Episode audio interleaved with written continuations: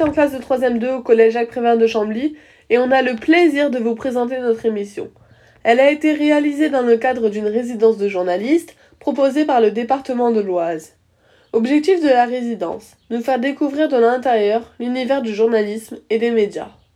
Le journaliste que nous avons rencontré s'appelle Vincent Caucase. Il travaille au journal Libération. Il écrit notamment dans la rubrique Check News. Vincent est venu une première fois au CDI du collège en janvier dernier. Il nous a parlé de son métier de journaliste, de ses voyages en Corée du Nord et en Chine. C'était passionnant.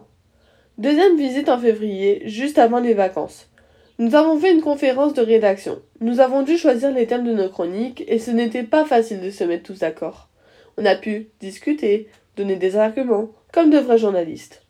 Nous avons ensuite commencé des recherches au CDI en groupe, et puis, le confinement a commencé. Le projet semblait abandonné, mais rien ne nous arrête, nous les troisième deux. Nous avons quand même terminé ce projet grâce à une classe virtuelle avec Vincent le 7 mai dernier. Nous sommes fiers de vous présenter aujourd'hui notre émission sur Prévert Radio, la radio du collège de Chambly. Vous êtes curieuses et curieux de découvrir les coulisses du collège, on le savait. Amélie et Fanny s'y sont risquées pour vous. Elles ont osé traverser le hall et le couloir de l'administration pour poser leurs questions à monsieur Derrien, principal adjoint du collège. C'était le 4 mars, juste avant l'arrêt des cours. C'est parti pour l'interview.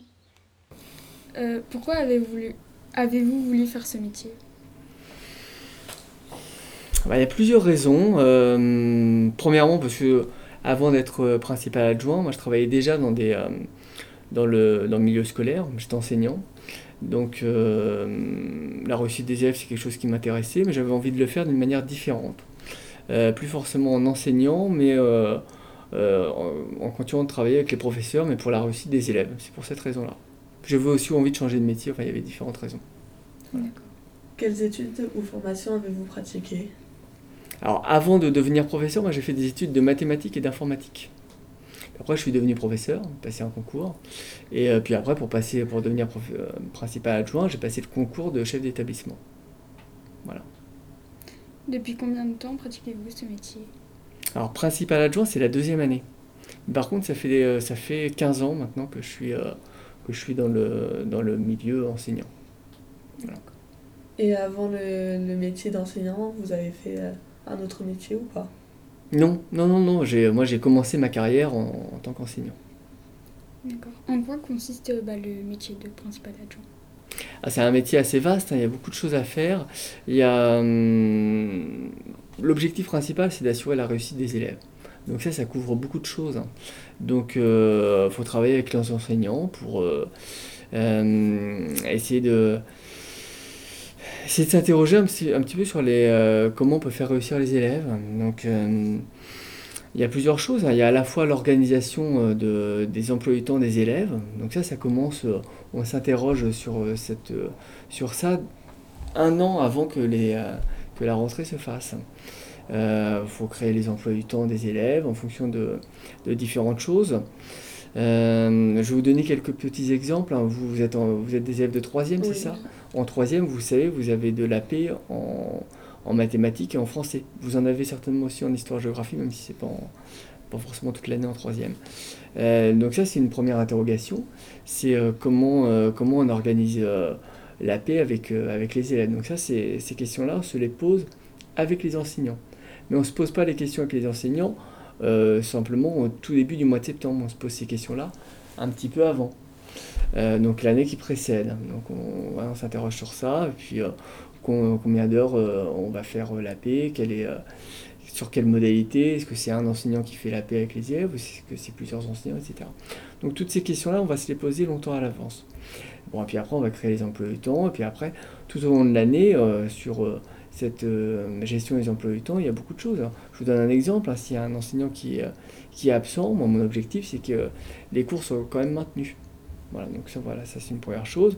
Bon, il y a tout un travail au niveau de la vie scolaire aussi qui est important. Voilà, il y a pas mal de choses. De choses, vous connaissez un petit peu le principe, hein, s'il y a des, euh, des euh, je sais pas, une bagarre avec des élèves, faut bien gérer les choses, etc. Voilà, donc il y a différentes, euh, tâches, c'est assez varié hein, comme, comme travail, toutes les journées sont différentes, donc on ne s'ennuie jamais.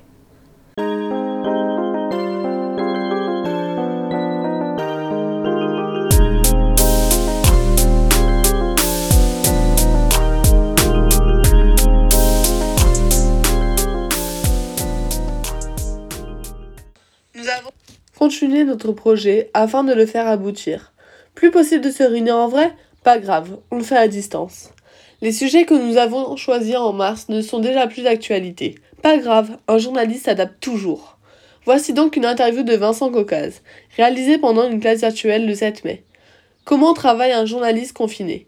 Comment le coronavirus a-t-il modifié les médias, les attentes des lecteurs? Est-ce que avec le confinement, comment ça se passe pour faire le journal? On fonctionne un petit peu comme euh, comme avant, sauf que les réunions, on les fait, euh, bah, on les fait un peu comme ça, on les fait en, en visioconférence. Euh, ça complique un peu tout parce que normalement on est tous au journal et donc on peut tous discuter de bah, qu'est-ce qu'on met, euh, qu'est-ce qu'on met sur la une, etc. Donc là c'est juste, ça prend un peu plus de temps. On organise des réunions en visioconférence tous les matins, tous les soirs. On s'envoie beaucoup de mails pour dire bah voilà moi j'ai vu ça dans l'actu, je pense qu'il faut mettre ça, etc. Ça change aussi les sujets qu'on traite parce que normalement, bah, je vous l'avais expliqué, on, couvre tous les sujets à Libération, on parle de sport, de, tout. Bah, on essaie de continuer à faire ça, sauf que l'actualité sur le Covid prend un peu le pas sur, euh, sur tout le reste. Euh, si on regarde le sujet des derniers journaux, euh, je pense que euh, depuis, euh, depuis des semaines et des semaines, il n'y a pas eu beaucoup de, une euh, qui ne concernaient pas euh, la, pandémie. Mais après, c'est toujours pareil. Je crois qu'on avait parlé un tout petit peu la dernière fois des angles. Bah, il y a plein d'angles différents pour traiter euh, de la pandémie.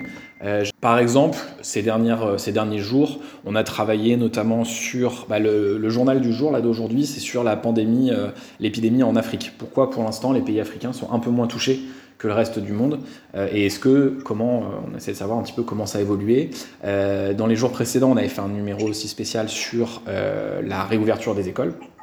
Évidemment parce que c'est un sujet qui préoccupe beaucoup à la fois les élèves les parents d'élèves et les professeurs. Donc ça ça concerne beaucoup de monde. C'est encore voilà on a encore du mal à savoir quelle forme ça va prendre à partir du 11 mai quel département ça va concerner pour les, les collèges et les lycées etc etc on a pu faire des événements sur euh, plutôt le côté politique, euh, comment, comment le gouvernement communique, comment il essaie de communiquer, parce que c'est pas forcément facile, sur la pénurie de masques, sur le fait qu'on a manqué de masques pendant très longtemps, qu'on continue encore dans une certaine mesure à, à, manquer de masques. Donc voilà, on va, on va essayer de couvrir tous les aspects de l'épidémie avec plein d'angles différents, avec des enquêtes, avec des reportages. Donc on continue à travailler. Moi, je travaille euh, exclusivement en télétravail, je, je, je, travaille que de chez moi, mais on a encore des reporters, euh, des gens qui continuent à aller sur le, sur le terrain. Euh, vous m'entendez toujours là oui, oui, oui, oui, ça marche. Euh, donc en fait, oui, les journalistes ça font partie des, des personnes qui continuent à travailler et qui continuent à, sortir, bah, comme, les, comme les profs qui continuent à travailler, comme euh, bah, les facteurs, comme plein plein de gens qui continuent à travailler. Bah, les journalistes, on considère que euh, informer la population, surtout euh, dans un contexte d'épidémie, de, bah, c'est prioritaire. Donc voilà, les, journalistes ont fait partie de ces personnes qui ont continué à, travailler malgré, malgré le, confinement et malgré l'épidémie. Vincent, comment vous faites pour trouver vos sources par rapport à d'habitude alors, bah, ça ne change pas fondamentalement la, façon de travailler pour trouver des sources, parce que euh, simplement là, on va, recentrer sur un certain nombre de, sujets. Donc, on va essayer de contacter. Euh, euh, si on prend l'exemple de l'article que j'ai fait sur le laboratoire, donc est-ce que euh, le virus pourrait revenir d'un laboratoire qui se trouve à Wuhan, donc la ville dans laquelle l'épidémie a, a commencé, bah là, on, a contacté des spécialistes. Donc, euh, les spécialistes, c'est euh, les virologues, les gens qui travaillent euh, sur les virus, des épidémiologues, donc des gens qui travaillent sur les épidémies. Des, on appelle ça aussi des infectiologues, pour essayer d'avoir leur maximum d'informations. Et donc, on a pu, ils ont pu m'expliquer, par exemple, euh, que on, sait aujourd'hui que le, virus, il n'a pas été fabriqué. C'est-à-dire que si on s'intéresse aux gènes, c'est-à-dire au génome du, virus, donc si on, étudie de très près le virus, on peut aujourd'hui savoir qu'il n'a pas été fabriqué parce qu'on retrouve euh, toutes les étapes de l'évolution du virus. On sait qu'il est passé par plusieurs animaux, euh, etc. etc. Euh, donc ça, on sait qu'il n'a pas été fabriqué. En revanche, il y a quelque chose qu'on ne sait pas encore, c'est comment il a été transmis à l'homme. Euh, les Américains commencent à dire que peut-être que c'est un virus naturel qui était étudié dans un laboratoire en Chine et qui s'est échappé du laboratoire à cause de problèmes euh, de sécurité. Mais ça, pour l'instant, c'est pas confirmé. Les Américains n'ont pas encore apporté la preuve de ça. C'est une des hypothèses. L'autre hypothèse, c'est que ce soit euh, l'épidémie ait commencé dans un marché euh, où il y avait des animaux vivants et c'est sur ce marché de Wuhan que des hommes ont été en contact avec des animaux et que le virus est passé de l'animal à, l'homme. Mais donc là, bah voilà, là on va chercher à contacter des spécialistes. Euh, on a travaillé aussi, euh, moi j'ai travaillé avec euh, Laurence, qui est une journaliste de Libération, qui est spécialisée, qui est spécialiste de la Chine, qui a pu aussi apporter, apporter des, connaissances sur le, sur le sujet. Donc voilà, on va essayer à chaque fois de chercher les gens qui s'y connaissent le mieux. On a aussi beaucoup, on a aussi beaucoup travaillé sur le confinement. Euh, il y a eu beaucoup de questions sur le confinement. Est-ce qu'on a le droit de, par exemple, de sortir euh, à deux pour faire ses courses? Est-ce que j'ai le droit de faire euh, du vélo pour me dégourdir les jambes? Ce genre de choses. Et là, dans ces cas-là, on était en lien très régulièrement avec le ministère de l'Intérieur. Donc, c'est le ministère qui a, en charge bah, la sécurité sur le territoire, la police, etc. Et eux pouvaient nous répondre plus précisément sur ce qu'on avait le droit de faire ou pas pendant, le, confinement. Donc, c'est comme ça, notamment, qu'on trouvait nos sources. Alors ensuite, il y a la question de Léna, et après on prendra la question de Cassandra. Euh, donc Léna, je voulais savoir si c'était plus dur de trouver des infos sur Internet que dans la vraie vie.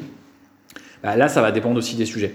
Il y a des, sujets où ça va être beaucoup plus euh, pratique de se rendre sur place. Euh, par exemple, typiquement pour faire un reportage sur euh, bah, comment ça se passe dans un hôpital, il y a eu beaucoup de, reportages qui ont été faits dans des hôpitaux dans l'Oise ou dans, des hôpitaux du, du Grand Est, dans des régions qui ont été, euh, qui ont été très touchées. Bah, là, pour raconter ce qui se passe dans un hôpital, bah, je vais être obligé de me rendre sur place. Euh, donc c'est pour ça que nous, on avait des journalistes qui allaient euh, dans les hôpitaux. Pareil, pour raconter la réouverture des écoles, bah, on va envoyer des gens dans les écoles pour voir comment ça se passe. Après, pour vérifier un certain nombre d'informations, nous, on peut le faire à distance et on peut le faire en cherchant des informations sur Internet ou en contactant directement les gens.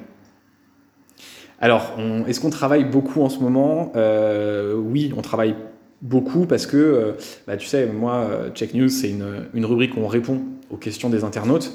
Et normalement, en règle générale, bah, quand je vous avais vu, je pense qu'on on recevait entre euh, 30, 40 et 50 questions par jour.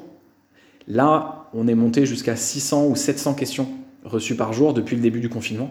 Parce que bah, cette épidémie, le confinement, le déconfinement, ça génère beaucoup, beaucoup de questions. Et donc les gens s'informent euh, beaucoup plus que d'habitude. Donc la fréquentation euh, du site internet de Libération, par exemple, euh, a explosé. Tous les sites d'information sont beaucoup plus consultés, euh, surtout au début. Au tout début du confinement, ça a été assez impressionnant. Alors parce que les gens ont plus de temps, mais surtout parce qu'ils ont plus de questions et ils ont envie de savoir ce qui se passe. Je pense que vous, c'est pareil, vous aviez envie de savoir... Bah, est-ce que vous allez reprendre l'école? Quand? Dans quelles conditions? Combien de temps va durer le confinement? Enfin, vous sentez bien qu'on a tous envie d'avoir réponse à ces questions. Bon, il y en a euh, auxquelles on ne pouvait pas répondre, mais on essayait au maximum de savoir un peu comment ça allait se passer. Et donc, euh, voilà, on a reçu beaucoup de questions, et donc ce qui fait qu'on a, euh, on a, beaucoup, ouais, on a beaucoup travaillé. Et bah oui, merci à vous, merci pour vos, pour vos questions et pour, euh, pour votre intérêt. Et euh, bah, je vous dis peut-être à, à bientôt. Bah, Merci, Vincent. Merci beaucoup les élèves, euh, franchement, euh, super. Bravo les élèves, ouais. Ouais, vous avez été, Bah ouais. euh, vous êtes bien accrochés malgré la, la distance. Ah. C'est génial, c'est super. Et voilà, c'était notre podcast. Merci beaucoup à Vincent Cocas pour sa venue au collège. Il a su partager avec nous sa passion pour le journalisme et nous faire découvrir cet univers. Merci aussi à nos professeurs Madame Dufay, Madame Kemessi et Madame Rakoto pour nous avoir accompagnés pendant ce, ce projet. Nous espérons qu'il vous a plu. À bientôt sur Prévert Radio, la radio du collège de Chambly.